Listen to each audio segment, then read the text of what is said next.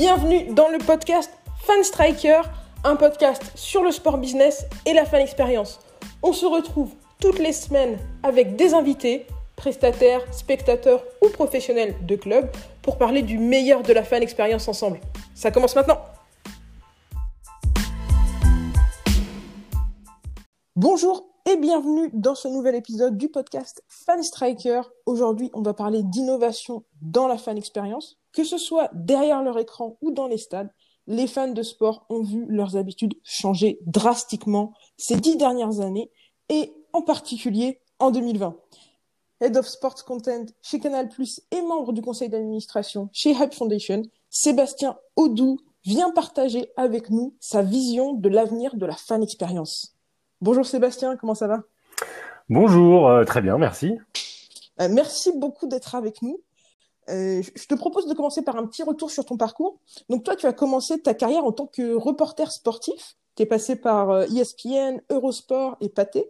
Comment est-ce que tu as opéré cette transition qui t'a amené à prendre la tête du digital content sport chez, chez Canal+ euh, bah, ça a été une, une, enfin, à la fois une longue transition et une, une transition assez rapide. Euh, j'ai toujours été un peu le geek de service, euh, même lorsque j'ai commencé. Euh, moi, j'ai commencé, c'était les débuts du, du net, hein, il y, a, y a une vingtaine d'années, donc j'ai été entre guillemets, euh, moi, au moment où j'ai commencé, c'était le début où on commençait à utiliser Internet pour euh, pour aller chercher des infos, euh, pour pour se renseigner sur les sports, etc. Ce qui ce qui m'a déjà donné une approche assez différente du, du métier. Et lorsque les réseaux sociaux sont arrivés, notamment Twitter, moi à l'époque je bossais sur le golf, c'est devenu mon outil principal de travail, ce qui était assez original à l'époque. On était encore sur, bah, on consulte la presse écrite, les agences. Et moi, en fait, je me suis rendu compte qu'avec Twitter, on avait accès aux journalistes américains qui étaient sur le parcours même, qui suivaient les joueurs et qui mettaient un tweet. Euh, j'ai l'impression qu'il est blessé et on avait ça avant tout le monde. Ou euh, tiens, j'ai remarqué que machin avait changé son club, etc., euh, etc. et à force de d'embêter tout le monde avec ces histoires de digital, eh bien, ce qui devait se passer se passa, à savoir que la direction à Canal+ m'a proposé de de reprendre le service euh, digital sport, euh, ce qui m'a fait basculer. Euh, voilà, j'ai basculé du, du, côté digital après avoir été pendant une quinzaine d'années du côté télévision linéaire classique. Ok, donc tu étais déjà chez Canal au moment où tu as fait cette transition-là. Tout à fait. Oui. ok. À, à, côté, tu es aussi membre du conseil chez Hype Foundation. C'est un accélérateur et un fonds d'investissement spécialisé dans le sport vous couvrez tout type d'innovation liée au sport, des technologies pour athlètes, des, des, technologies liées aux médias, des technologies pour le sport amateur, ou est-ce que vous avez un domaine particulier euh, de concentration? Alors non, non, effectivement, c'est euh, le, le, le, seul point commun entre toutes ces startups, c'est qu'elles ont un lien avec le sport, hein, que ce soit euh, la performance sportive, euh, la fan experience, euh, la captation euh, du sport euh, pour euh, des médias. Le, le, la seule chose qu'on demande à, cette, à ces startups, c'est d'avoir globalement un lien avec avec le sport. C'est un écosystème qui est extrêmement important aujourd'hui. Hein. Hype a vraiment commencé à se développer à partir de 2016, donc il y a quatre ans. Avec les JO de, de Rio, c'était le premier événement majeur pour pour Hype. Et, et aujourd'hui, il y a plusieurs centaines de, de startups, euh, j'ose pas dire plusieurs milliers, mais je pense que je me trompe pas, euh, qui sont passés à un moment ou à un autre euh, par euh, soit les événements d'Hype, soit les accélérateurs de chez Hype. et donc voilà, c'est effectivement un, écosystème extrêmement important et totalement mondial d'ailleurs. Comment est-ce que tu as fait du coup ce lien entre Hype et, Canal+. Est-ce que c'est quelque chose que tu as commencé Hype? Est-ce que c'est quelque chose que tu as commencé voilà de ton côté ou est-ce que bah, du fait de ta position euh, assez pionnière finalement sur euh, les, les, nouvelles technologies, l'internet, internet et les réseaux sociaux, Hype a été intéressé par ton profil? Euh, bah, c'est plutôt le, la deuxième solution. Effectivement, c'est le patron de d'Hype qui, bah, pour faire connaître dans les dans les premiers mois et les premières années il y avait quand même un enjeu euh, majeur pour Hype, c'était de se faire connaître. Euh, euh, se faire connaître, je dirais, au niveau des startups et se faire connaître par l'écosystème global du sport qui est celui qui peut finalement aider toutes ces startups. Or, si Hype n'a pas un écosystème puissant avec des médias, des clubs qui sont capables de discuter avec ces startups, ben, Hype, c'est pas grand-chose. et donc, Amir Ravek le, le fondateur d'Hype m'a d'abord contacté pour que je participe à quelques webinars euh, pour euh, bah, parler euh, justement de, de l'innovation dans les médias autour du sport, etc. Et ça m'a amené bah, à en faire un, deux, trois, et puis après Hype s'est développé. il a fallu sélectionner un, un, certain nombre de membres du board qui pouvaient aider Hype à se développer, conseiller les startups, etc.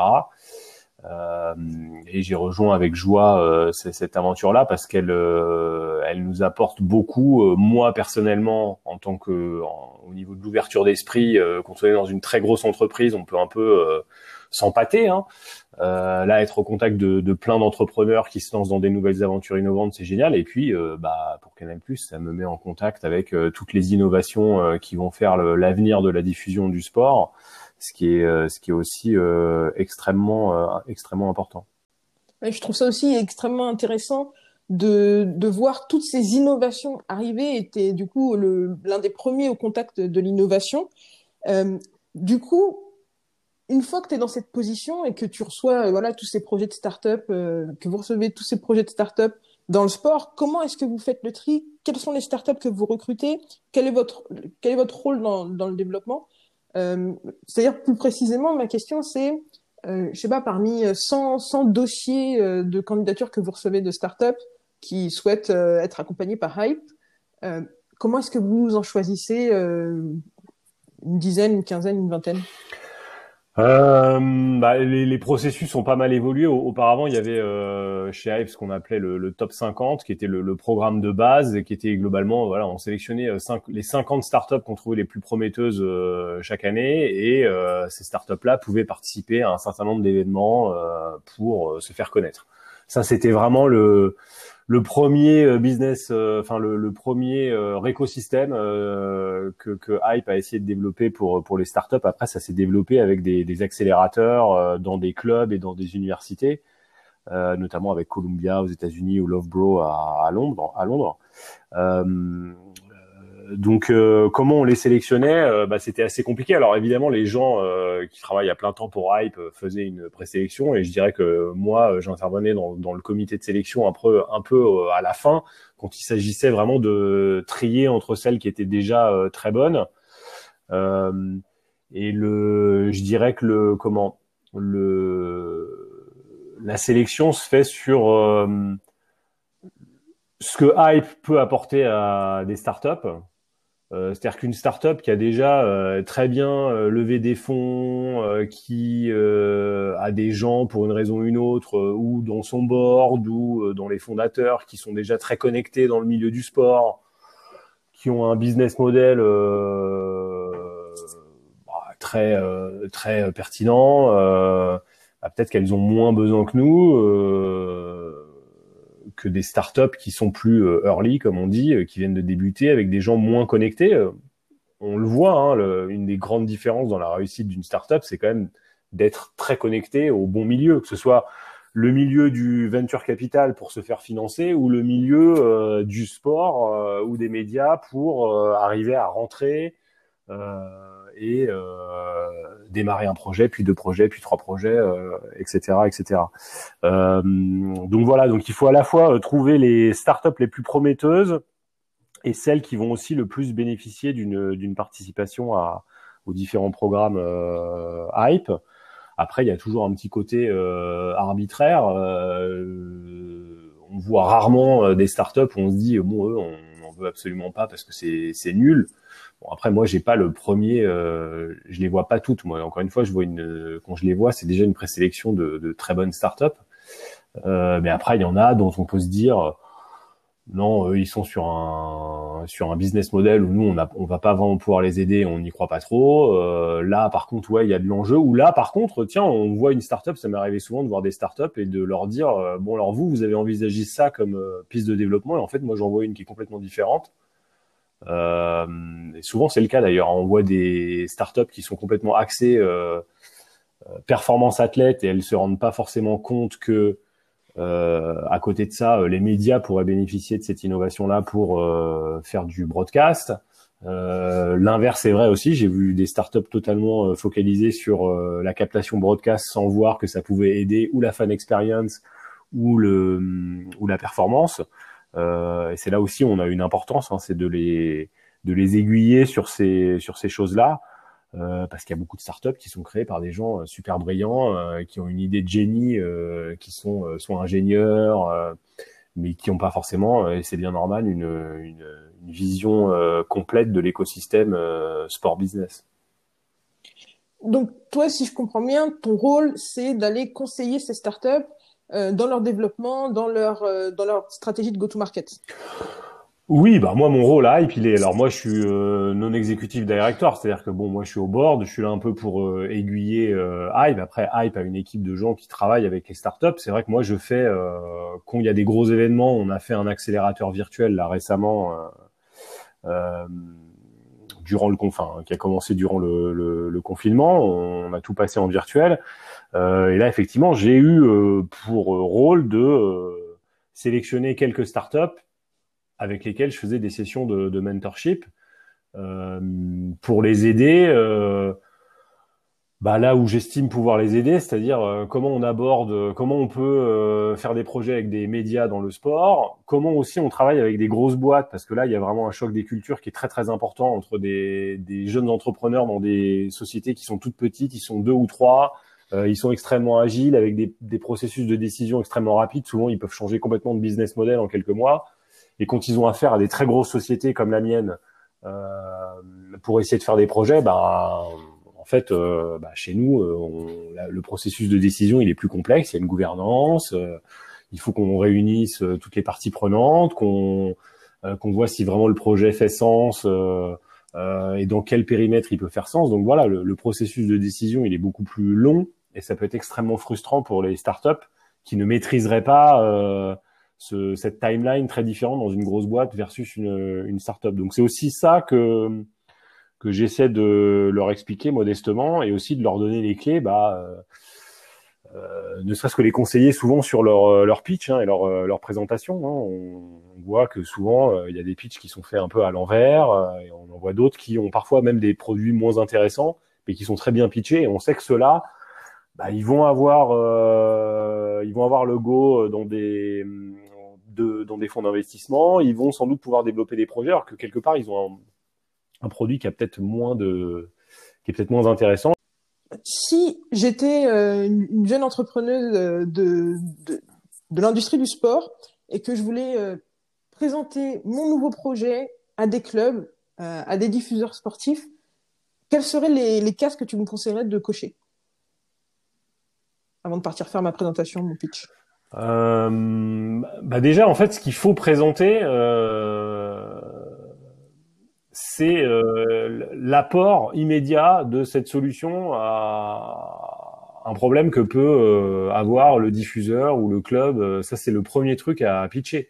Euh, je, reviens un peu à la, à la philosophie euh, d'Apple. Ils, expliquent jamais euh, comment fonctionnent euh, les téléphones. Ils montrent ce qu'apporte euh, le téléphone quelque part dans la vie de tous les jours aux gens. Et cette philosophie-là, elle est hyper importante quand on pitch des solutions notamment très innovantes. Il faut déjà d'une savoir les expliquer. Moi, je vois parfois des, gens qui sont ingénieurs et qui vont me présenter très en détail la façon dont leur truc fonctionne, leur capteur ou euh, leur système de captation de d'événements sportifs, etc. Et quelque part, j'ai envie de dire, mais en fait, je, je, je m'en fous un peu moi de comment ça fonctionne. Ce que j'ai envie de savoir, c'est comment ça règle, qu'est-ce que ça règle comme problème, qu'est-ce que ça apporte au club, qu'est-ce que ça apporte à celui qui regarde du sport. Euh, et, euh, et, après, dans un deuxième temps, c'est euh, comment vous allez gagner de l'argent avec ça? Parce que ça aussi, c'est parfois le problème, c'est qu'on voit euh, une super présentation.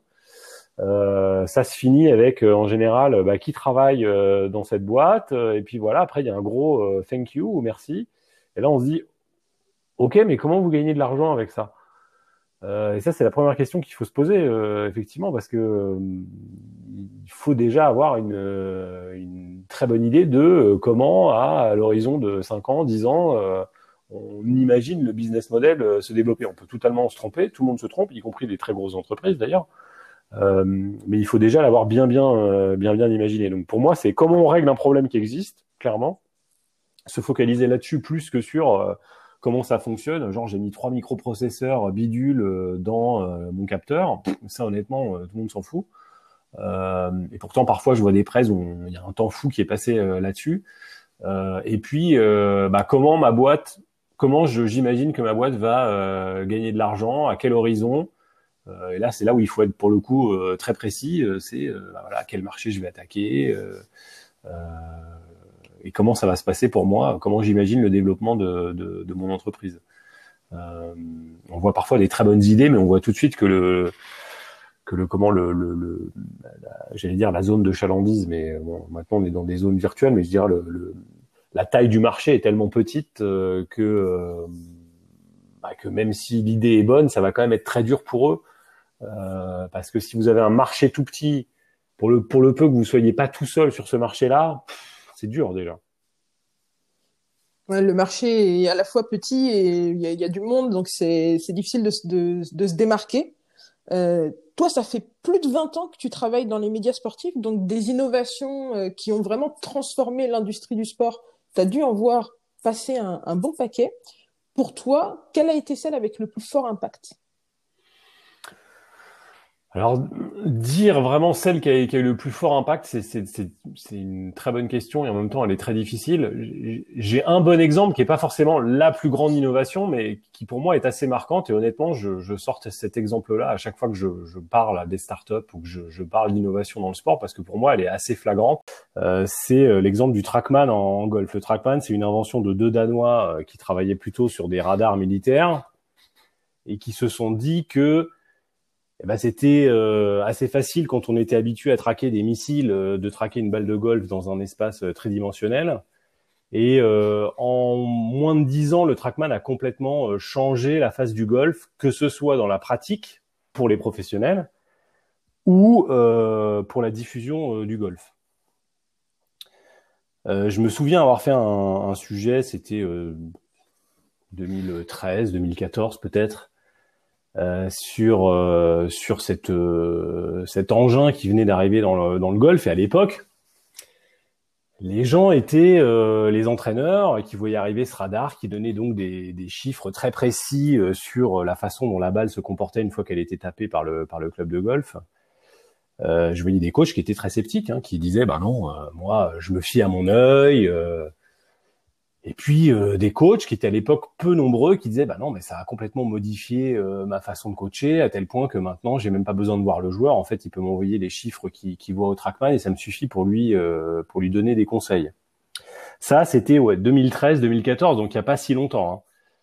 Aujourd'hui tous les joueurs tous les coachs utilisent le trackman. Ça n'existe pas des gens qui n'utilisent pas cet outil là. Donc ça a complètement changé la façon dont le golf la façon dont les professionnels de golf travaillent complètement. Et en plus, ça a changé complètement la diffusion du golf aussi. Le golf, globalement, ça n'avait pas changé depuis 25 euh, ans, comme d'ailleurs la plupart des sports. Hein. Les évolutions euh, dans le broadcast, elles sont finalement assez à la marge. On a amélioré la qualité et le nombre de caméras. Euh, il y avait pas mal de caméras assez cosmétiques, mais des changements fondamentaux, on n'en a pas vu tant que ça. en 2015, Fox signe l'US Open de golf et décide d'utiliser le TrackMan le golf à la base, les, les, coups de golf, ils étaient filmés toujours de la même façon. Il y avait un super plan. Euh, tout le monde se disait, waouh, comment ils arrivent à filmer la balle de golf en gros plan? Sauf qu'on voyait jamais où elle allait. Elle était filmée en gros plan. On savait pas si elle allait à droite, à gauche. Euh, euh ce qui était assez d'ailleurs euh, problématique pour les gens comme moi qui commentaient parce qu'on pouvait pas hein, déterminer par ce, cette image-là quelle était la trajectoire de, la balle. Bah Fox a dit bah nous on va pas faire comme ça, on va juste filmer le joueur, euh, il va taper son coup et puis au moment où il a tapé son coup, on a une fenêtre qui s'ouvre euh, à l'image avec une euh, une visualisation 3D du trou et le trackman qui va nous montrer la trajectoire de la balle. Ça c'est une grosse innovation de Fox en 2015, la première fois qu'il diffuse l'US Open de golf. Aujourd'hui, toutes les autres chaînes dans le monde diffusent le golf de cette façon-là. Ça a complètement changé. Ça c'est une technologie qui est mise en place pour le golf. Euh, est-ce qu'elle a de la pertinence pour euh, un autre sport?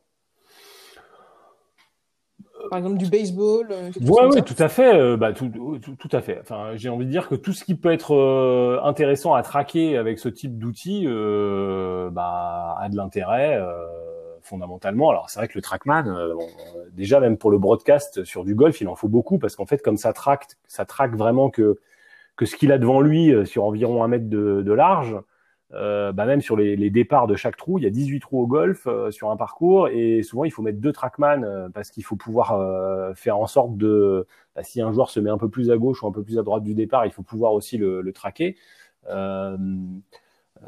donc ça, c'est assez limité dans, dans l'usage au golf, mais c'est vrai que l'intérêt de traquer la balle dans tous les sports, ça peut avoir de toute façon un, un intérêt. Euh, et c'est sans doute même là qu'il y a le plus de progression euh, à faire. Maintenant, on sait assez bien traquer les, joueurs. Euh, la balle, ça revêt un challenge encore plus encore plus important dans certaines disciplines. Mais effectivement, le baseball, même le tennis, ça peut avoir un intérêt pour montrer, je veux dire, est-ce qu'un joueur met plus ou moins de rotation dans la balle. Euh, voilà. Et, ce que j'aime bien dans l'exemple du Trackman, c'est qu'il a vraiment révolutionné euh, à la fois la pratique pour les professionnels, la pratique de l'entraînement, et à la fois le, broadcast. Parce que sans cet outil-là, on n'aurait pas euh, bah, pu modifier de, manière aussi profonde la façon dont le golf est, diffusé. Et là, on parle d'une innovation qui globalement a pris ça s'est fait vraiment en l'espace de 2-3 ans seulement. Hein. C'est ça qui est assez flagrant, c'est qu'en fait, ça, ça a complètement bouleversé un sport en très très peu de temps. Est-ce que c'est une innovation qui a amélioré les performances des joueurs également? Bien sûr. Ou est-ce que, enfin, est-ce que c'est quelque chose qui a été drastique comme amélioration des performances? Est-ce que le sport est plus spectaculaire maintenant? Ou est-ce que le sport est le même mais mieux corrigé? Je dirais pas qu'il est plus spectaculaire, même si c'est une question de d'appréciation. Il y a, il y a un grand débat aujourd'hui dans le golf sur la nouvelle star qui s'appelle Bryson DeChambeau, euh, qu'on appelle le, le, le, scientist, le scientifique, parce qu'il a une approche très scientifique de son sport. Euh, il a pris 20 kilos de muscles là pendant le, le confinement. Il est revenu euh, voilà avec des distances phénoménales et c'est quelqu'un qui effectivement se base beaucoup sur des chiffres pour essayer d'améliorer euh, son golf. Euh, et c'est une évolution euh, majeure dans la discipline. Est-ce que ça rend les joueurs meilleurs? Oui, parce qu'avant, ils se basaient beaucoup sur des impressions.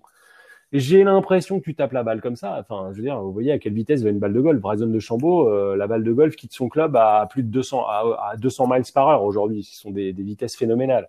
Donc vous imaginez bien qu'à l'œil nu, même le meilleur coach du monde, il avait quand même, il pouvait quand même difficilement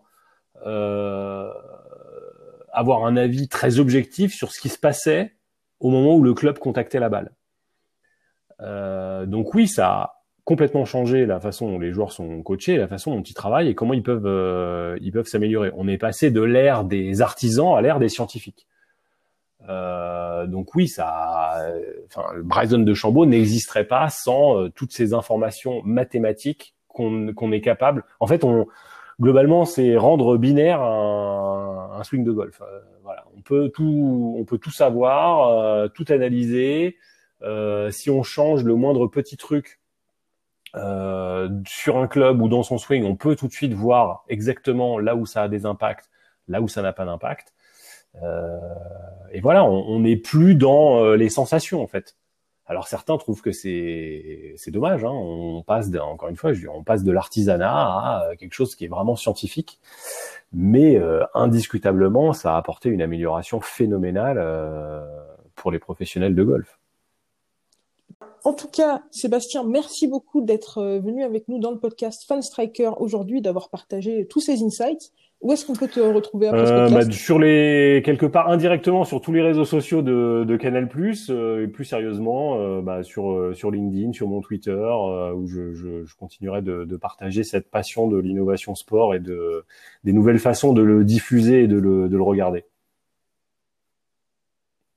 Super. Bah écoute, on va garder un, un œil sur tout ça et puis on va profiter de, de, ta passion et de toute ta connaissance à travers. Merci beaucoup. À très bientôt. Je te dis à la prochaine alors.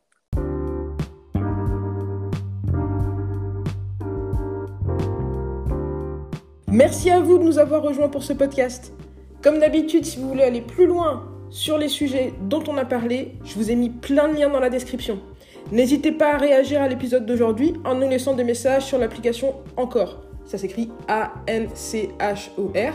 Vous pouvez laisser des petits messages audio qu'on pourra intégrer dans les épisodes suivants. Vous pouvez aussi venir discuter avec nous sur les réseaux sociaux de Fanstriker, que ce soit sur LinkedIn, sur YouTube, sur Twitter, sur Facebook ou sur Instagram. On est présent à fanstriker. Bien sûr, vous pouvez aussi visiter notre site internet fanstriker.com.